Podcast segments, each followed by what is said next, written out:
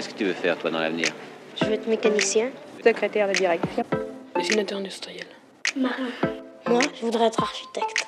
Euh, je voudrais être standardiste parce que j'aime bien les téléphones. Euh, coiffeuse. J'aimerais être caméraman. Hôtesse de l'air. Euh, historien.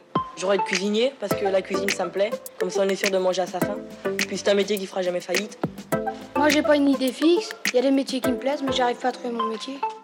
60 782 euros, voilà le montant que devra verser un Portugais à son ex-conjointe en compensation du travail domestique qu'elle a effectué seule pendant près de 30 ans de vie commune. Cette décision a été validée en janvier 2021 par la plus haute institution juridique portugaise. En France, aucun cas n'est à signaler pour le moment, mais l'idée d'une reconnaissance légale du travail domestique fait son chemin, alors que la disparité entre les hommes et les femmes concernant les tâches ménagères ne s'améliore pas. Il faut dire que le concept n'a rien de nouveau. Depuis les années 70, les féministes réclament une valorisation économique du travail domestique.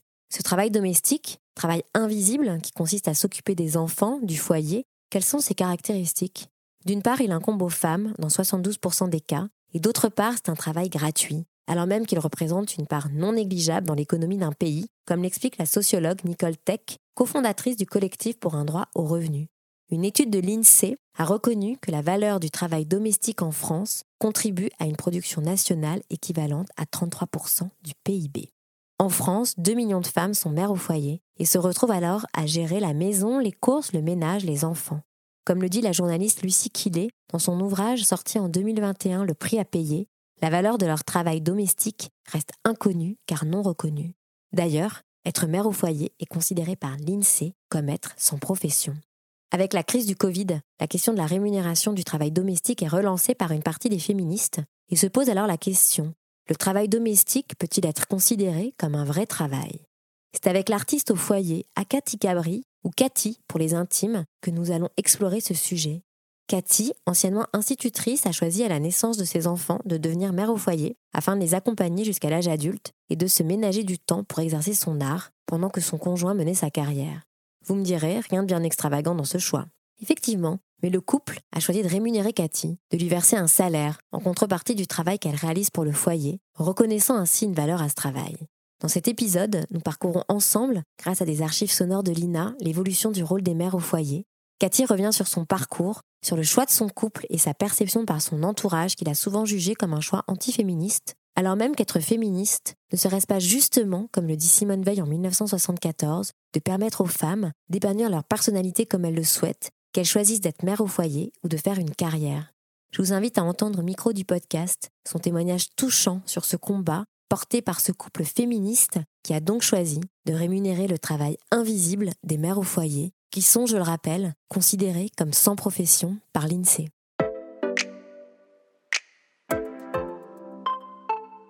Bonjour Cathy. Bonjour. Merci beaucoup de participer à ce nouvel épisode du podcast sur le métier. Oui, bah, je suis enchantée d'y participer. Bah, moi aussi, je suis ravie. On va explorer ensemble euh, le travail Mhm. et notamment euh, le travail euh, domestique. Oui, Est-ce que tu peux te présenter, s'il te plaît? Oui. Alors, je m'appelle Cathy et j'ai 58 ans. Je suis née en 1963. Euh, j'ai fait des études de sciences naturelles hein, que j'ai arrêtées en licence hein, pour euh, passer le concours de l'école normale hein, et que j'ai réussi. Et ensuite, euh, j'ai fait l'école normale d'Aix-en-Provence et j'ai enseigné pendant une petite dizaine d'années dans les quartiers nord de Marseille. Euh, et à ce moment-là, euh, j'avais rencontré celui qui deviendrait mon mari, donc qui lui était à la recherche d'emploi et a trouvé un emploi à Paris. Je l'ai suivi, euh, j'ai pris une disponibilité et c'était en 1996, donc voilà, ça fait 25 ans. Et je suis toujours en disponibilité de l'éducation nationale pour suivre mon conjoint. Et, en réalité, ma vie a complètement changé de de- de- d'institutrice, euh, je suis passée à euh, mère au foyer et, et artiste aussi. Et c'est un choix que j'ai eu à faire et que qu'en fait je regrette absolument pas. Et comment c'est venu euh, ce choix? Alors, c'était pas du tout quelque chose de prémédité ou de pensé, c'est-à-dire si, euh, sans ce déménagement, je pense que je serais toujours institutrice dans les, possiblement dans les quartiers nord de Marseille ou en tout cas dans ce secteur. Mais euh, par contre, c'est vrai qu'en ce changement de vie euh, qui a été de suivre mon, mon compagnon à Paris, et ça m'a fait réfléchir et surtout euh, les bon après j'ai eu mes deux fils qui sont nés et ça c'est quelque chose qui qui a pas été facile puisqu'il a fallu j'avais une endométriose et il a fallu que je sois opérée pour les avoir et, en fait quand ils sont nés je au bout de je dirais euh, un an, deux ans, trois ans, quand euh, pour moi était venu le moment de peut-être reprendre le métier. Et mon, mon compagnon et moi, on s'est dit, bah, non, on est bien, on, euh, la, vie qu'on mène est, vraiment, vraiment sympathique et c'est, j'ai pas repris. Moi, je venais d'une famille où avoir un, emploi, quelque chose de sécurisant ou quelque chose où on gagne sa vie, c'était, c'était, ça primait sur vraiment le, la passion, quoi. Et donc finalement, euh, ce déménagement, ce, cette nouvelle vie a fait que j'ai pu vivre cette passion de devenir artiste et en même temps j'ai pu vivre aussi cette expérience d'être, euh, de m'occuper de mes enfants, d'être mère au foyer. Je, non, j'ai aucun regret sur ce choix de vie.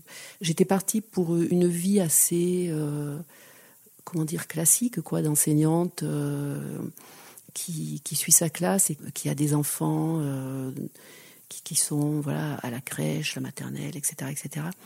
Et puis d'avoir à vivre cette expérience-là, ce déménagement, plus ce parcours du combattant pour avoir des enfants, c'est sûr que ça fait évoluer, quoi. Ça fait évoluer. On voit plus la vie de la même manière.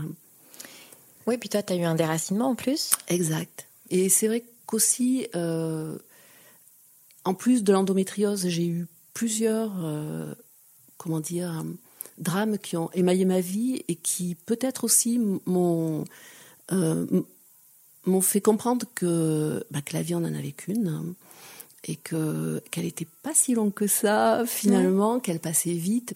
J'ai 58 ans et je me rends compte que tout ça est passé très vite et et que finalement euh, ça valait le coup de euh, d'essayer d'avoir la vie la plus riche et la plus euh, euh, oui, riche, hein, je pense, hein. et pas forcément suivre le chemin de Monsieur Tout le Monde ou Madame Tout le Monde. Hein. Oui, le chemin qui pouvait être tracé un peu par les parents, la société, exact, exact. La et moi, c'était, oui, voilà, et c'est exactement ce que je m'apprêtais à faire. Hein. C'est euh, effectivement de euh, de suivre un, un, chemin normé finalement et sans réfléchir. Et tout ce que ma vie m'a donné à affronter, a fait que j'ai fait des choix différents qui n'ont pas été faciles non plus, mais des choix différents et dont très heureuse maintenant avec le recul et en ayant des enfants qui sont adultes. Hein. Alors quand je dis c'est pas facile, c'est pas facile parce qu'il faut assumer, parce qu'il faut sans arrêt finalement, en tout cas c'est ce que je faisais au départ, se justifier parce que la, ce que nous renvoie la société, la famille, l'entourage, les collègues qui étaient mes collègues de travail, enseignants, c'est pas facile hein, parce que j'ai entendu des choses comme bah Cathy, tu es hédoniste, c'est quoi cette vie? Ou euh, toi et ton mari, vous pouvez pas acheter à Paris d'appartement parce que tu travailles pas et c'est à cause de toi que vous pouvez pas acheter. Enfin, c'est des choses comme ça où ma famille euh, des, des belles sœurs qui se disent féministes et qui, et qui me disaient mais ce que tu fais c'est tout le contraire du féminisme. C'est un retour en arrière hein, c'est ah, être mère au foyer euh, s'occuper de ses enfants. Mon dieu quelle horreur quoi.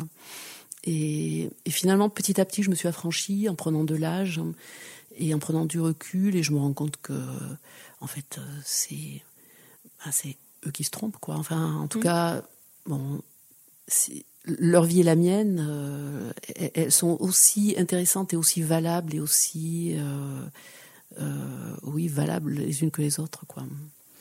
Et ce que tu évoquais par rapport au fait d'être une mère au foyer, alors c'est intéressant, les réactions de ton entourage, notamment par rapport au fait que ce serait un choix qui n'est pas féministe. moi, j'ai passé une archive de Simone Veil. Donc, c'est une archive de 1974 euh, avec euh, Simone Veil au micro euh, de l'ORTF. Je ne crois pas être féministe au sens de revendication des femmes, de vouloir démontrer qu'elles ont été les esclaves des hommes et qu'elles ont été très malheureuses. je n'appréhende pas du tout le problème de cette façon, mais je crois que les femmes peuvent apporter beaucoup dans notre société. Maintenant qu'elles ont le sentiment euh, qu'elles ont ce rôle à jouer, elles doivent pouvoir épanouir leur personnalité comme elles le souhaitent.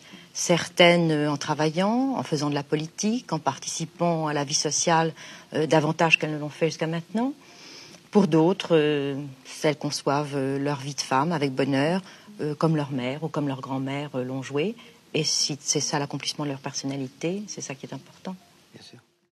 Oui, j'aime beaucoup. Hein. J'aime quand elle parle d'accomplissement et de choix surtout. Et, Exactement. Et ça, c'est. Bah, oui, ça me parle. Ça me parle. Hein.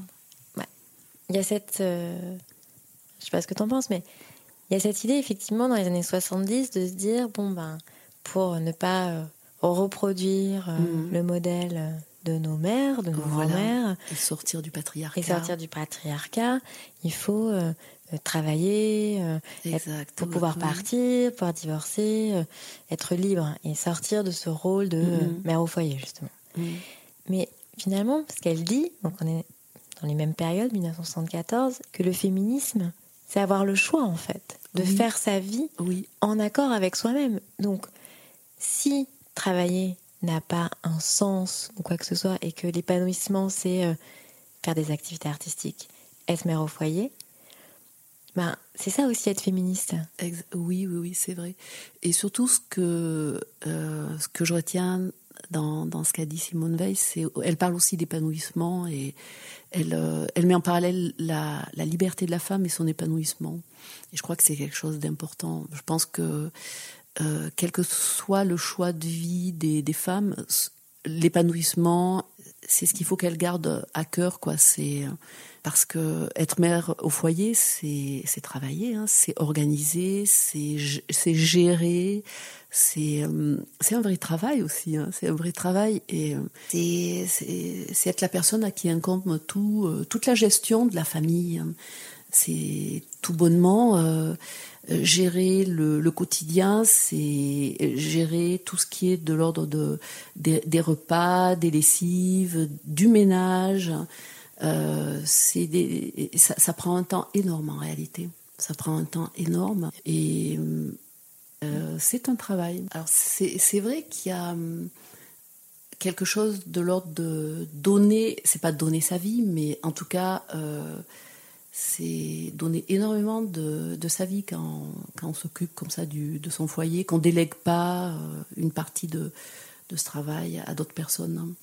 C'est vrai. Et c'est vrai que la, reconnaissance de tout ce travail, à mon, à mon sens, c'est quelque chose qui, euh, qui, qui, est important. Euh, J'ai passé une archive sur comment était perçue la femme au foyer dans les années 50. Euh, elle s'appelle Madame Dupont, donc, euh, oui, comme Madame bien. Tout le Monde. Oui. J'ai passé cette archive. Je veux bien qu'on en parle après. Qui êtes-vous, Madame Dupont? Vous parmi les 21 400 000 Madame Dupont. Qui je suis? Une bonne Française moyenne. Madame Dupont se marie en moyenne à 24 ans. Elle a environ 15% de chances de divorcer au bout de 3 ans. 76% de Madame Dupont apportent au lit le petit déjeuner de leur mari. 35% brossent soigneusement les vêtements de leur mari. Et 40% les brossent à fond, dans les moindres recoins. Peut-être. Mais Madame Dupont consacre au moins 65 heures par mois au nettoyage de son appartement. Mais elle passe 25 heures par an à vernir ses ongles et 26 heures pour les faire sécher. Oui, moi je me reconnais pas. C'est génial. C'était des années 50, parce que je trouvais, oui. bon, c'est dans son jus, évidemment, dans oui, oui, son archive. Oui. Mais euh, ça fait la, la réclame hein, de, de voilà, la mère au foyer. Hein. Oui, et puis surtout, pas uniquement la mère au foyer. Un truc que j'ai vraiment découvert aussi, bah, par exemple dans ma belle famille, où les femmes, elles étaient euh, toutes mères au foyer, c'est-à-dire à partir du moment où elles se mariaient, elles se consacraient toutes au foyer, mais il y avait une part très importante aussi qui était de se consacrer à son mari, c'est-à-dire il fallait euh, plaire à son mari. Mais tout à et, fait. Et c'est là où tu retrouves les ongles vernis, euh, la femme bien mise et, et l'appart qui doit être rutilant pour recevoir. Et, et ça, ça, oh là là. Mais Enfin, c'est ça que je trouvais intéressant dans ce choix d'archives, justement, c'est de se dire, mais en fait, tout est mélangé. On met au même niveau vernir ses ongles et élever les enfants. Clairement, euh, C'est clairement, oui. Là, on voit l'omnipotence enfin, du patriarcat sur, chez Madame Dupont. Toi, donc, euh, tu es mère au foyer. Alors, mère au foyer, il y a quand même cette idée, il y a deux constantes hein, dans mère au foyer. Il y a l'idée que les femmes, en fait, assurent les tâches d'élever les enfants, mais depuis, euh, depuis toujours, hein, finalement. Et il y a quand même une autre constance, dans une deuxième caractéristique, dans la partie euh, du travail domestique, c'est qu'on ne les rémunère pas. Oui, oui, oui, oui. Alors ça, c'est vrai que c'est, ça a été une réflexion. À un moment donné, je me suis dit, mais, mais zut, mais effectivement, je travaille. Hein. Euh, et je suis forcément salariée. Donc on a et mon mari, il, avait la même réflexion que moi et de son côté, il a dit ben écoute, euh, tu sais quoi, euh, bah, sur mon salaire, je te verse 1000 euros par mois si ça te convient. Plus je pourrais pas, 1000 euros je peux, et qu'on va mettre sur un compte. Et, et à partir de maintenant, tu es salarié. une partie de mon salaire, tu es salarié, c'est ton argent. Et euh, ça a été, ça a rien changé à notre fonctionnement, ça a rien changé à notre vie. Euh, ça a été juste que le fait que cet, argent soit déplacé de, on va dire, de, notre compte commun familial à un compte qui, est le mien, euh, j'ai pu, euh, j'ai pu répondre à toutes les fois que j'avais des attaques par rapport à mon choix de vie, j'ai mais non, je suis salariée de mon mari. C'est sûr, je gagne beaucoup moins que si j'étais institutrice, enseignante, mais euh, je suis, je, gagne ma vie, regardez. Ça a été finalement euh, comme euh, un bouclier. Voilà. Une protection. Oui, c'est ça. C'est-à-dire, ah, non, je suis pas au foyer, mon mari me salarie, mais je le resserre souvent encore maintenant. Hein. Parce qu'on t'attaque encore? Oh oui, ah oui, oui, oui, oui. Ah oui. Et c'est dommage que ce bouclier soit venu finalement euh, pas au départ, parce que au départ c'était euh, par rapport aux attaques, moi je me sentais euh, dévalorisée, mais j'avais l'impression d'être pas grand chose, quoi. Enfin, tu vois, c'est ça m'attaquait vraiment. Dépréciée même. Dépréciée, oui, oui, oui, oui, oui, oui c'est euh, face à des personnes qui essayent de me faire culpabiliser sur, sur ce choix de vie, euh, ça m'a donné un moyen de répondre à ce genre d'arguments débiles. J'ai vécu ça un petit peu comme une réussite, euh, je sais pas, socialement, ou en tout cas, je...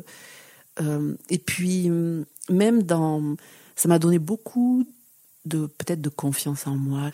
J'ai pu faire ce que j'ai fait aussi parce que j'ai, j'avais un compagnon et qui est devenu mon mari et qui on s'était jamais posé la question avant, mais on se l'est posé euh, quand j'ai euh, quand tu m'as proposé de participer à ce podcast. Et je, lui ai dit, je crois, je crois que tu es féministe. Et il m'a dit, mais bien sûr, euh, je me suis toujours considérée comme féministe. Et en fait, on n'y avait jamais pensé. C'est-à-dire, moi, le féminisme, c'est un truc. Je je le voyais chez, oui, je le voyais chez d'autres personnes, mais moi, ça me passait complètement au-dessus de la tête. Je j'avais jamais pensé au fait que je puisse avoir un choix féministe et que j'étais mariée avec un homme féministe. Ça, j'y avais jamais pensé avant. Euh, cette prise de conscience, elle est même, elle s'est déplacée jusqu'à mon fils aîné et euh, il a dit oui oui, je trouve votre choix, euh, je trouve votre choix féministe et c'est drôle de se mettre à parler de féminisme avec un jeune homme de 23 ans et alors qu'on n'avait jamais eu euh, ce, genre de réflexion en tête. C'est très bien, ça m'a. C'est une prise de conscience de euh, de ce qu'a été finalement euh, mon choix et mon entêtement aussi. Et, et c'est vrai que en pensant à tout ça, je me suis dit, mais en fait, déjà gamine, j'avais l'impression d'être une chèvre dans un troupeau de moutons, d'être toujours de ne faire que ce que j'ai vraiment au fond de moi envie de faire. Parce que c'est ça qui s'est passé. C'est que j'ai suivi mes, mes j'ai suivi mes impulsions. C'est-à-dire je me suis dit à un moment de ma vie mais non euh, je reprends pas un métier d'enseignante j'ai deux enfants qui sont devant moi. Je vais pas aller m'occuper d'une classe de 30 gamins alors que j'ai deux, deux enfants et que j'ai envie et que j'ai très envie de m'occuper d'eux et, et de les voir grandir et et puis, et puis on se débrouillera euh, au niveau du, au, niveau de l'argent, au niveau de notre vie, au niveau mm. de, et ça s'est fait comme ça. À plusieurs euh, reprises, effectivement, on a fait ces calculs tous les deux, ou, parfois moi toute seule. Euh, est-ce tiens, comment ça serait si je reprends, si je reprends mon travail, si comment ça sera financièrement, comment je vais m'organiser, est-ce que j'ai envie, est-ce que et, et, au final, on s'est l'un comme l'autre, on a toujours dit bon non parce que je vais avoir moins de finalement je vais être certainement moins heureuse mmh. euh, et, et, le couple sera certainement moins heureux c'était effectivement notre choix. Je vais te passer une archive, on va entendre euh, Manuela Martini, qui est historienne de l'économie et professeure à l'université euh, Lumière à Lyon 2. Donc euh, on va parler de cette justement la caractéristique avec euh, la dimension du travail domestique, mais euh, qui n'est pas rémunéré. On va revenir mm. avec elle un peu sur ces sujets-là. Et donc c'est une archive qui est assez récente. Donc elle est au micro d'une émission de France Culture qui a été diffusée en octobre 2020 sur l'histoire du travail à domicile et dans l'émission Le cours de l'histoire. Alors, il faut euh, aussi, euh, lorsqu'on parle des recensements, bien partir euh, de ce principe que les femmes au foyer ont toujours été sans profession. C'est-à-dire que, y compris maintenant, c'est-à-dire que maintenant, vous avez, par exemple, en 1999, le dernier recensement hein, de la population française, 2 millions, plus de 2 millions en fait, des femmes considérées inactives, sans profession, euh, parce que effectivement, sont euh, des femmes au foyer, ce sont les femmes qui sont en ménage et qui ont moins de 55 euh, ans. les chômeurs sont considérés, vous savez, font partie de la population active. Alors ces femmes qui sont donc un âge productif, on va dire, sont sans profession, donc inactives, même si on sait évidemment qu'elles travaillent euh, à la maison pour élever leurs enfants, etc. Donc vous avez là donc une classification euh, qui est de très longue durée d'inactivité liée à un rôle qui est euh, donc celui des femmes au foyer. Donc c'est un point vraiment, je pense, important qui nous fait comprendre justement tous les travaux qu'ont dû faire les féministes de partir des années 70 pour, au contraire, faire euh, réintroduire quelque part, euh, donner une valeur en fait à ce travail euh, donc des femmes qui est de plus en plus, dans, pour les économistes féministes, une valeur qu'il faut quantifier parce que, en plus, on est dans une société où la tertiarisation nous permet, en fait, grandissante, nous permet d'évaluer ces tâches euh, sur la base, évidemment, des, rémunérations que d'autres euh, personnes peuvent recevoir pour exécuter les mêmes tâches que les femmes au foyer font habituellement. je ne sais pas si tu savais cette histoire de sans profession. je le savais, mais je pensais que les choses avaient évolué. Là, je suis vraiment, oh, je suis, je reste euh, les bras ballants. En fait, je reste très étonnée. C'est, c'est vraiment quelque chose d'affreux, enfin d'affreux pour les femmes justement qui travaillent au foyer, d'être euh, cataloguées sans, sans, profession, sans activité et sans valeur même. Sans valeur et pourquoi pas paresseuse. enfin profiteuse. Euh, disons que tout ça est très négatif, très dévalorisant. Et réellement, alors c'est vrai que dans mon cas, le, fait d'avoir déjà euh, d'avoir le statut d'enseignante, hein, euh, tu vois, quand sur tous les papiers que je que je remplis administratifs, Lorsqu'on me demande profession, je mets enseignante, hein, mhm. en disponibilité, mais mhm. enseignante. Du coup, c'est vrai que euh, je, ne me suis pas sentie attaquée par rapport à ça, mais si j'étais, par exemple, dans la situation de ma mère ou ma belle-mère, qui étaient des mères au foyer, et, euh, et de mettre sans profession sur des papiers administratifs, pour moi, ça serait difficile. Hein. Ça serait difficile hein, parce que en même temps, est-ce qu'on peut dire que mère au foyer est une profession? Pourquoi pas? Un travail. Euh, un travail, certainement, et une valeur, euh, une valeur, oui. C'est-à-dire une valeur? Une valeur, c'est-à-dire euh, le travail que fournit une mère au foyer, ça a une valeur. Et effectivement, le fait que moi je sois salariée entre guillemets de mon mari, c'est-à-dire qu'il me verse de l'argent chaque mois, finalement, ça a donné sens à cette valeur attribuée à mon travail. Et euh, c'est peut-être quelque chose euh, sur lequel la société pourrait évoluer, c'est-à-dire que ces femmes soient rémunérées. En tout cas, qu'on ne dise plus que ces femmes sont sans profession et qu'elles ne font qu'elles font rien, quoi, qu'elles sont qu'elles sont rien. Ça, c'est c'est quelque chose à faire vraiment évoluer. Alors, euh, tu parlais d'une rémunération par la société euh, pour reconnaître ce travail invisible, hein, le travail de mère au foyer.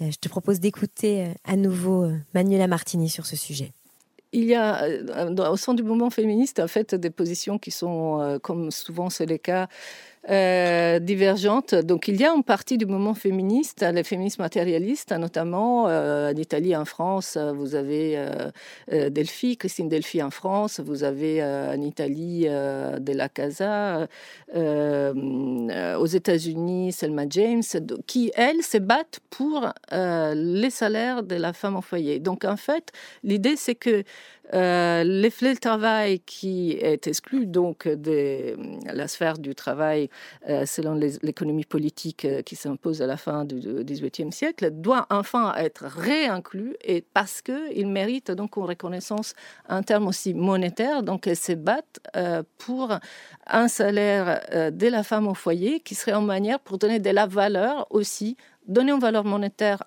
au salaire de la femme en foyer signifie pour ces femmes aussi donner euh, une valeur des marchés et donc qui est valorisée au sein de la société. Euh, ce n'est pas le cas pour toutes les féministes, mais euh, là, on est dans une conception qui révolutionne complètement la conception du travail. C'est vrai que ça peut amener, enfin, en tout cas, ça peut éviter que le travail de la femme soit un travail, je dirais, sacrificiel, c'est-à-dire qu'elle se sacrifie à sa famille et, euh, un, mouvement euh, qui permet de que ce travail ait une valeur, euh, une valeur en argent, une valeur en reconnaissance, une valeur en statut. Et c'est vrai que si la société pouvait évoluer dans une protection, au moins une protection aux femmes, qu'elles soient protégées socialement, et ça serait une grande avancée. Euh, et que ce soit pas uniquement le mari qui verse euh, un salaire à la femme, mais que la société évolue dans le sens que ce soit reconnu et que ce soit tu vois, par exemple, qu'une retraite soit attribuée aux femmes qui, qui, ont fait ce choix de vie, ce qui n'est pas le cas actuellement. Euh, parce que il faut voir aussi que je parle du de l'épanouissement qui est le mien, mais euh, en tout cas, il, est en parallèle. Il y a une inquiétude hein, qui est malgré tout constante, c'est-à-dire est-ce que c'est le bon choix euh, et qu'est-ce que qu'est-ce que je perds aussi en ayant abandonné mon emploi d'institutrice en termes de retraite, en termes d'avenir si jamais il se passe quelque chose dans la famille, dans le couple. Euh, quelque chose, euh, un décès ou mm. une séparation. C'est un peu quand on fait ça, c'est euh, un risque là-dedans. Et c'est vrai que je me dis que c'est un travail véritable et que la société peut-être ne reconnaît pas ce travail, mais en vérité c'est un vrai travail et, et, et, un choix de vie en plus parce que je suis tout à fait consciente que les femmes ont accès au monde du travail depuis finalement très peu de temps, mmh. qu'elles se sont battues pour ça, et euh, que je suis moi-même quelque part euh, dans cette bataille aussi, puisque pour moi c'était très important lorsque j'étais étudiante d'avoir un, vrai métier. Et ce vrai métier, je l'ai, je l'ai, euh, j'ai pu l'exercer pendant quelques années. Et ensuite, euh, une fois que je l'ai eu exercé pendant quelques années, que je devenais mère, là, je me suis dit ah ben mince, euh, la maternité, c'est un truc super important. J'ai envie de de le vivre à ma, à ma manière, à la manière dont je sens qui, qui, sera bonne pour moi et pour mes enfants. J'ai pu faire ce choix et le, le et en être très heureuse. Et le, c'est vrai que la société peut évoluer encore en permettant aux femmes de, de, faire ce choix de vivre pleinement leur maternité et l'épanouissement et d'amener leurs enfants finalement jusqu'à l'âge adulte parce que moi c'est ça hein, je les ai amenés je les ai suivis jusqu'à l'âge adulte. Je crois que euh, permettre à certaines femmes de de faire ce choix si elles pensent que ça il en va de leur épanouissement et c'est un truc super important. C'est vraiment un truc super important. Mais c'est un combat féministe aussi. oui, c'est vrai ce que tu dis. Et euh, c'est vrai qu'en fait, j'aurais jamais cru ça avant. Mais euh, vraiment, j'aurais jamais cru ça avant. Mais j'ai vécu ça et je le vis parfois encore comme un, vrai combat. Et souvent, euh, lorsque j'ai des gens en face de moi qui ont des a priori ou des attitudes très négatives, Vlan, euh, je reprends euh, mon bouclier et je reprends mon combat. C'est vrai, en vrai, c'est un combat. Euh, ah ouais, tu vois. Ouais, c'est un combat mm. que vous menez tous les deux avec ton conjoint. Oui, vrai. Et, c'est vrai, on l'a mené à deux. Vous êtes un vrai couple féministe. En réalité, travailler à son foyer, c'est travailler aussi. Mm. C'est-à-dire, ça doit être compris dans un des choix possibles. Hein. Et on peut avoir, voilà, moi je vis finalement avec le recul et avec tout ce qu'on vient de dire, je me dis, je vis ça comme euh, un, métier que j'aurais euh, exercé pendant un certain nombre d'années comme d'autres métiers mhm. et mère foyer, voilà, j'aurais exercé ça jusqu'à ce que mes enfants soient adultes. Et, mais en tout cas, du coup, j'aurais eu euh, sur ma durée de, de vie impartie au travail, je me dis, j'aurais vécu plusieurs métiers je le vis comme une grande richesse. C'est pas anodin de revenir finalement sur des, euh, des chemins qui ont déjà été parcourus par les femmes d'avant, sauf qu'elles n'avaient aucune reconnaissance, et de se dire, euh, par le fait que j'ai fait des études, par le fait que j'ai eu un métier, eh bien moi, je, fais, la, je fais ce qu'ont fait tant de femmes avant moi, mais je le fais de façon volontaire pour finalement arriver à quelque chose qui serait de la plénitude. Voilà. Merci beaucoup, Cathy. Mais oui, merci à toi. à bientôt. Oui.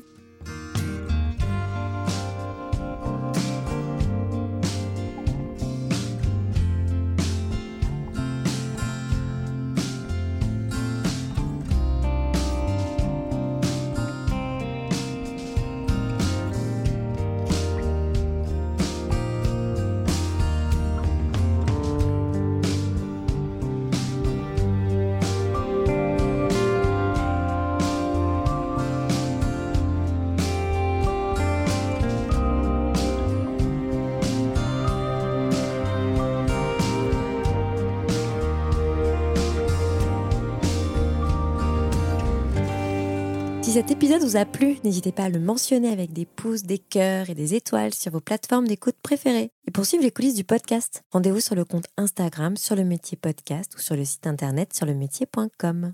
Le podcast se met en vacances pendant quelques semaines, histoire de reprendre des forces et de redémarrer une saison 3 en janvier.